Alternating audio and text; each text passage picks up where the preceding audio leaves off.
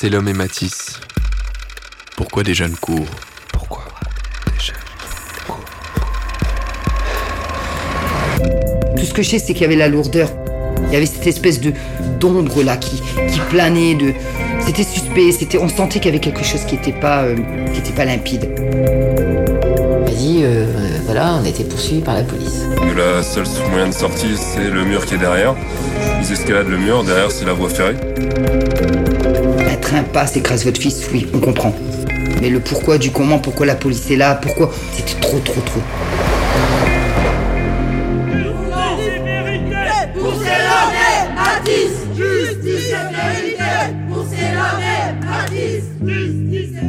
Une enquête réalisée par Yann Lévy et Tristan Goldbrun. À la réalisation, Étienne Gracianette. Je m'appelle Valérie Bondu. Je suis euh, la maman de Mathis Bengapsia. Mon fils est enterré le 22, le 23 décembre. Je vais au central de police de Lille. Il n'y avait pas trop de monde, il y avait euh, à peu près une dizaine de personnes. Il y a trois chefs d'accusation. C'est homicide involontaire, euh, mise en péril de la vie d'autrui et non-assistance à personne en danger, donc homicide involontaire contre X. Et je à l'accueil et là, euh, la personne de l'accueil me dit, Madame, c'est pourquoi? J'ai dit, voilà, je viens déposer plainte euh, contre X euh, suite à la mort de mon fils Mathis, qui a été happé par un TER. Et de là, il me dit, attendez Madame deux minutes, je passe un coup de téléphone. Il note mon nom, donc il note mon nom, mon prénom, il prend mon passeport, il note l'heure, et il passe un coup de téléphone, il me dit patientez un petit peu plus loin. Ok, je patiente un peu plus loin. Pas attendu longtemps. Hein. Au bout de trois minutes, il me rappelle et il me dit Madame, je ne prends pas votre plainte. Je dis pourquoi? Je voudrais savoir la raison. Mon avocat m'a dit de venir déposer plainte. Je viens déposer plainte. Non, parce que l'instruction a démarré. Je lui dis c'est faux. Il n'y a pas d'instruction de démarrer puisque si mon avocat me dit de déposer plainte, c'est parce qu'il y a une raison. J'appelle euh, mon avocat, je lui dis qu'ils ont refusé ma plainte, donc lui m'a dit pas de souci. Lundi, j'irai au tribunal de grande instance lui déposer les trois chefs d'accusation, puisqu'ils refusent de prendre la plainte. Moi déjà là dans ma tête, je me dis ah, ils ont quelque chose à se reprocher puisqu'ils prennent pas ma plainte. Donc il y a un truc qui n'est pas, pas net. Comme disait euh, Franck Berton, c'est trouble. Dans le sens où il y a une intervention de police pour une bagarre. Le véhicule n'est pas radiolocalisé, n'est pas géolocalisé. Mais il y en a un qui a mis son GPS. En général, quand on fait l'intervention de police, on est radiolocalisé parce que si jamais ça se passe mal, faut qu'on puisse savoir où le véhicule est. Et apparemment, ils ont dit qu'ils avaient oublié de mettre en route la géolocalisation. Comme par hasard. Donc déjà là, moi, ça me met la puce à l'oreille. Peggy et Claude avaient réussi à faire un dépôt de plainte au commissariat, mais moi, pas moyen. On rentre, on présente pièce d'identité, on dit voilà, on aimerait porter plainte contre ça, ça, ça, je sais plus, moi j'ai pas les termes techniques, mais ça, ça, ça. Ah bon, bah attendez, euh, vous allez rencontrer l'inspecteur Ayoub. Ah, ce bon vieil inspecteur. Il nous a baladé pendant deux heures. J'ai rien compris de ce qu'il m'a dit. Tout ce que je sais, c'est qu'en tout cas, ses potes, il y croit vraiment. Ça, c'est bloc total. Ça veut dire qu'il les a protégés, que pour lui, c'était certain que la police n'était pas là et que pour lui, il n'y avait pas de souci, qu'ils allaient faire une vraie enquête. Parce qu'en France, on fait des vraies enquêtes et nous, on était comme ça. En fait, on veut juste porter plainte. Ah bah pour l'instant, c'est pas possible. Allez voir votre avocat, il vous conseillera. Je m'appelle euh, le reste Peggy et je suis la maman de Selom Tonato. Donc il nous, il nous baragouine, il nous baratine. On, va lui faire croire qu'il a raison. Ce soir, on voit l'avocat, on verra avec lui. Donc on sort. C'est à ce moment-là que je lui dis oh, oh, oh, je crois qu'on a mis un pied dans un engrenage. Je me suis dit euh, de très loin où Madame Traoré? Non, non, Zineb Bouna au départ, j'ai pensé. J'ai regardé Claude Gillet, Zineb Bouna. Je me dis putain, je crois. Parce que les deux gamins, ils ont fui les flics. Les deux gamins, ils en sont morts euh, carbonisés. Les deux gamins, leur refaire, elle est partie dans les oubliettes. Voilà. Là, à ce moment-là, je pense que réellement, c'est l'homme Matisse, on peut les, les jumeler avec l'histoire de Zineb Bouna, ouais. Coursés par la police, ils en sont décédés. Il y a la façon qu'ils sont décédés qui est pas pareille, en fait. Mais c'est exactement la même histoire.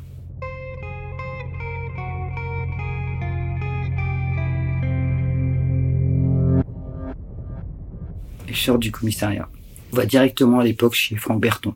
Ah, Il avait dit on vous donne rendez-vous et on verra. Et en arrivant, la, réaction en fait, en disant oui, donc on va faire ça. Donc on a compris qu'ils acceptaient l'affaire en fait. Et de là, on lui dit pardon. Il dit si, si, vous allez aller porter plainte. Il nous explique bien tout. Et on est retourné le lendemain. Bah oui. On lui a expliqué tout ça. Il a dit oui, c'est normal, c'est parce qu'ils veulent faire traîner pour pouvoir faire leurs propres enquêtes. Et donc il faut aussi vite couper l'herbe sous le pied. Il nous avait expliqué tout de suite. Donc le lendemain, première heure, on est retourné. Oui, belote, on passe le portique, on donne la pièce d'identité.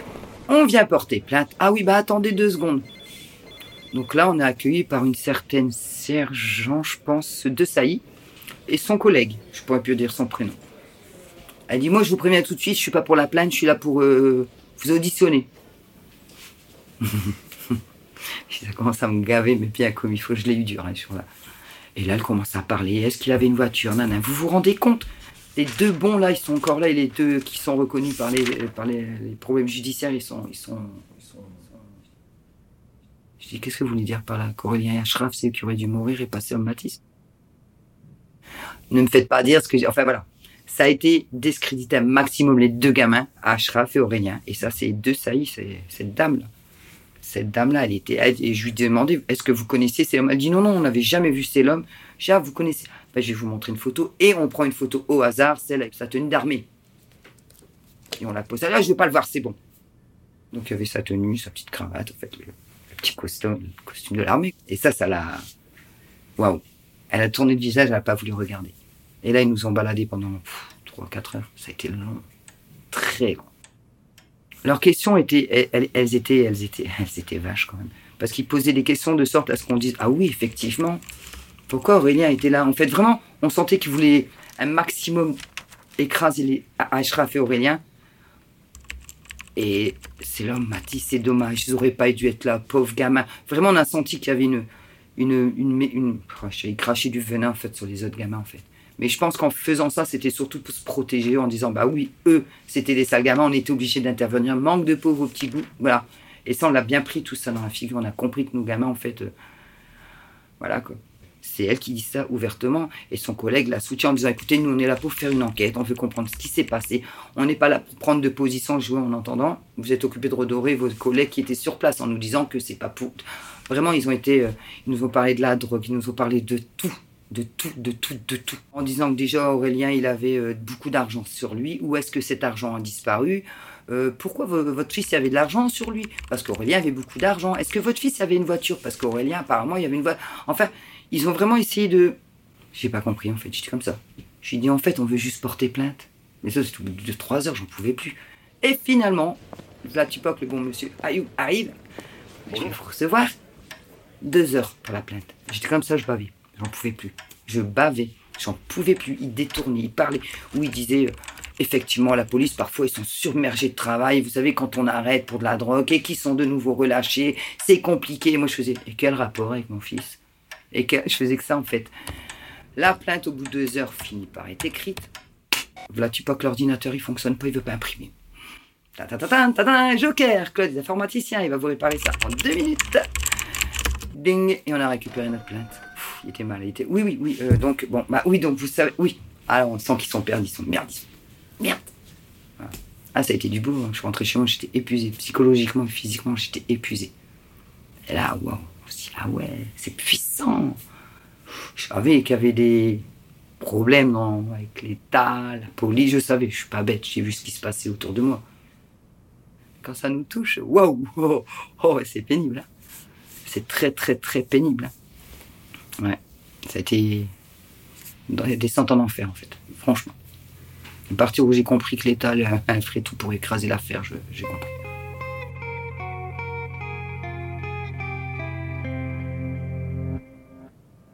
Moi, je suis donc euh, convoquée au commissariat de police euh, de, Lille. Je suis reçue par euh, l'inspecteur de SAI qui s'occupe de, l'enquête, des, auditions, de faire des, des- de recueillir les témoignages.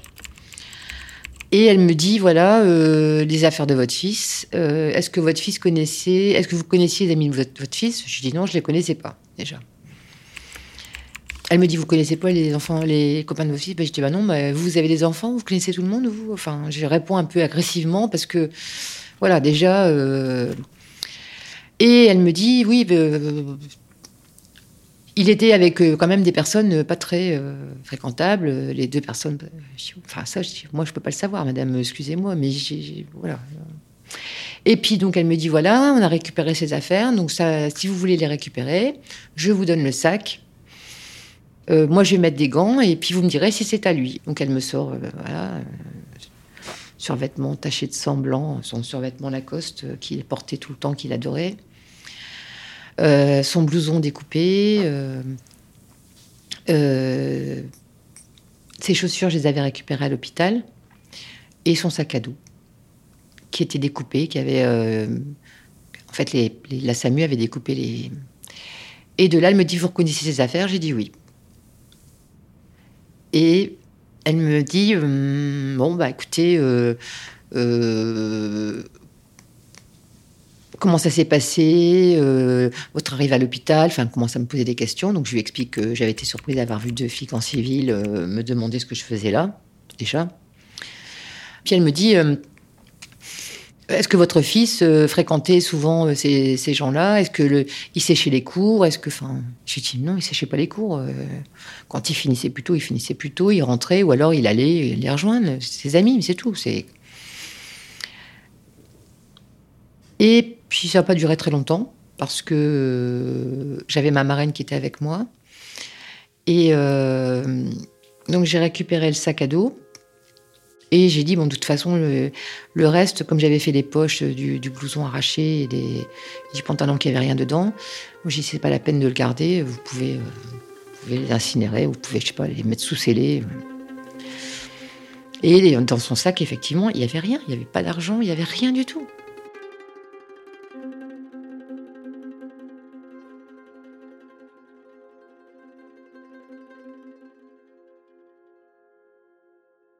Donc, ouais, euh, on avait rendez-vous avec le juge Thor au tribunal. Donc euh, on était dans une petite pièce assez... C'était particulier. On a dû monter un ascenseur. On a pu passer, mais un pote à moi qui est professeur de droit n'a pas pu rentrer en fait. Pièce, c'était vraiment... euh, security. vraiment. hein. On est rentré dans un couloir et là il fallait attendre avec notre avocat. Donc bon, on attend notre tour.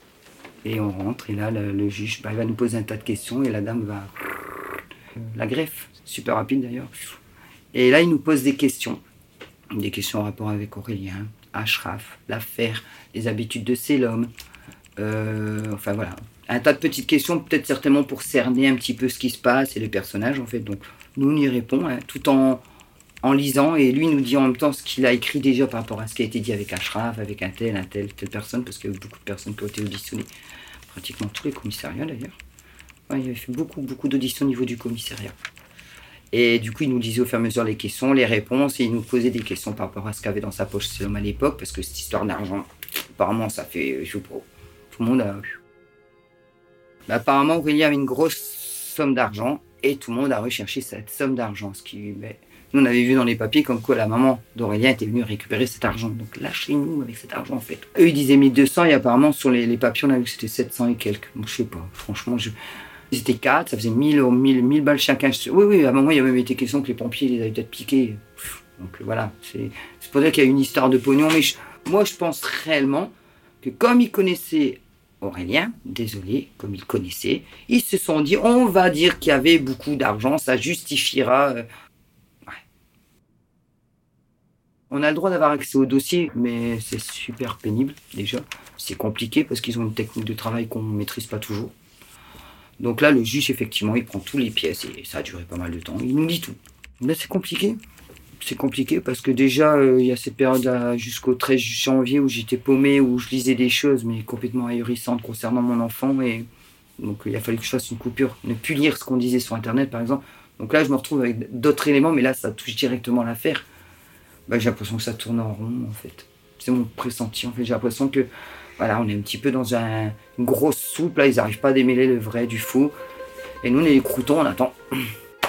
Il fait le, le, juge il nous a fait. euh, il nous a saucé, je dirais. Vulgairement, il nous a saucé. Je suis avec vous, je continuerai l'affaire. Je vais tous les réinterroger. Je trouve ça inadmissible d'être en vacances et de pouvoir témoigner contre des policiers qui étaient sur place.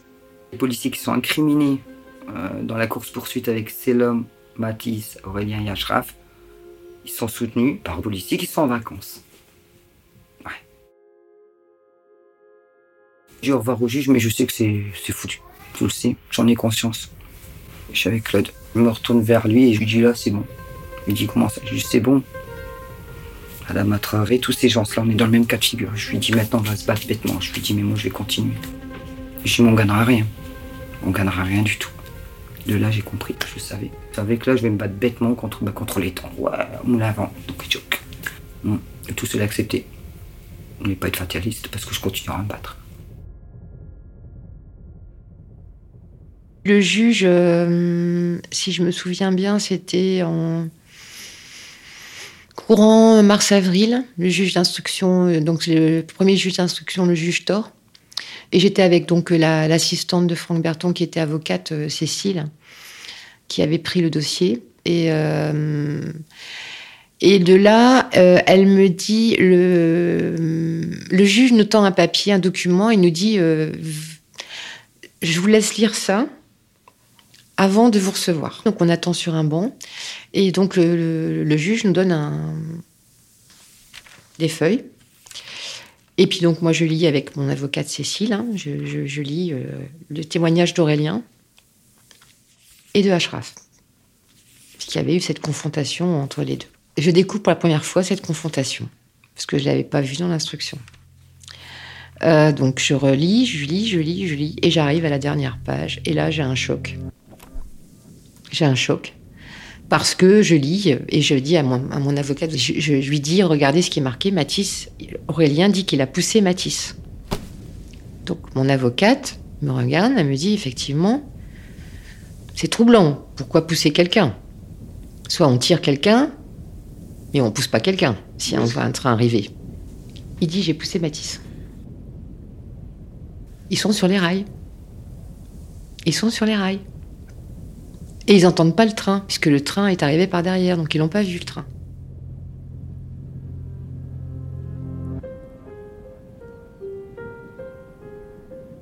Donc, euh, moi, je suis reçue par le juge d'instruction, euh, après avec mon avocate. euh, c'est un petit bureau, c'est le, bon, le juge a quand même une prestance, c'est quelqu'un, on sent qu'il qu'il est empathique en fait, vraiment, parce que bon, bah, bien sûr, je me suis écroulée en larmes, hein, c'est normal quand on fait, euh, quand on est auditionné comme ça. euh, euh, mais on sent qu'il est, qu'il est empathique et qu'il est droit dans ses bottes.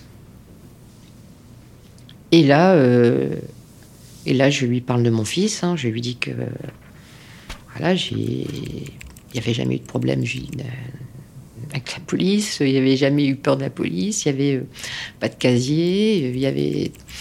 Je montre tous les témoignages de tous ses amis. euh, Ça remplissait un classeur complet de ses profs, de, la famille. Que c'était quelqu'un de, pas violent du tout. De, c'est un lycéen qui euh, bah, sortait à 18 ans et demi, comme tous les lycéens, le vendredi soir et le samedi soir, voir ses amis. Donc, mais que par contre, je trouvais cette phrase-là me dérangeait. Cette phrase comme quoi il avait poussé mon fils. Et là, le juge m'a pas répondu. Il m'a regardé, mais euh, mon avocate m'a dit euh, clairement, alors je sais pas si j'ai le droit de le dire, mais euh, je pense qu'il veut la tête d'Aurélien. Donc moi, ça m'a mis la puce à l'oreille. Parce que depuis le début, j'avais pas confiance en ce garçon. J'ai jamais eu confiance. J'ai lu euh, toutes ses auditions et à chaque fois, elles sont contradictoires. Parce qu'il il raconte à chaque fois une version différente. À chaque fois. Et quand il est avec Ashraf, il influence le Ashraf à dire oui, mais lui est tombé sur sa tête, donc euh, il se rappelle plus de rien. Et puis demain, euh, vous lui poserez la même question, il va vous dire autre chose. Et moi, j'appelle ça de la manipulation. C'est-à-dire que j'appelle ça tenter d'influencer pour pas que la vérité, elle éclate. Et euh, bon, l'audition se passe très bien. Après, le juge Thor a été remplacé en septembre 2019. Donc en fait, euh, apparemment, tous les cinq ans, les juges sont, euh, ch- changent hein, de, tribunaux. Et donc, j'ai récupéré le juge Marc Chemin. Et, et j'ai demandé plusieurs fois à rencontrer le nouveau juge d'instruction parce que je trouvais normal que, en tant que partie civile, et que ce juge soit euh, muté à Lille, que je puisse au moins le rencontrer. Et bien ça a été refusé. Pas besoin de rencontrer madame, euh, ni les parties civiles.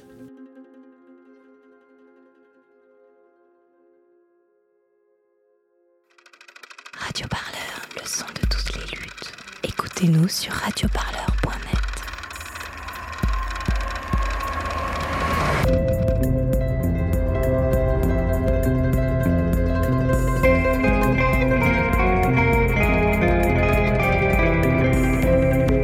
C'est l'homme et Matisse.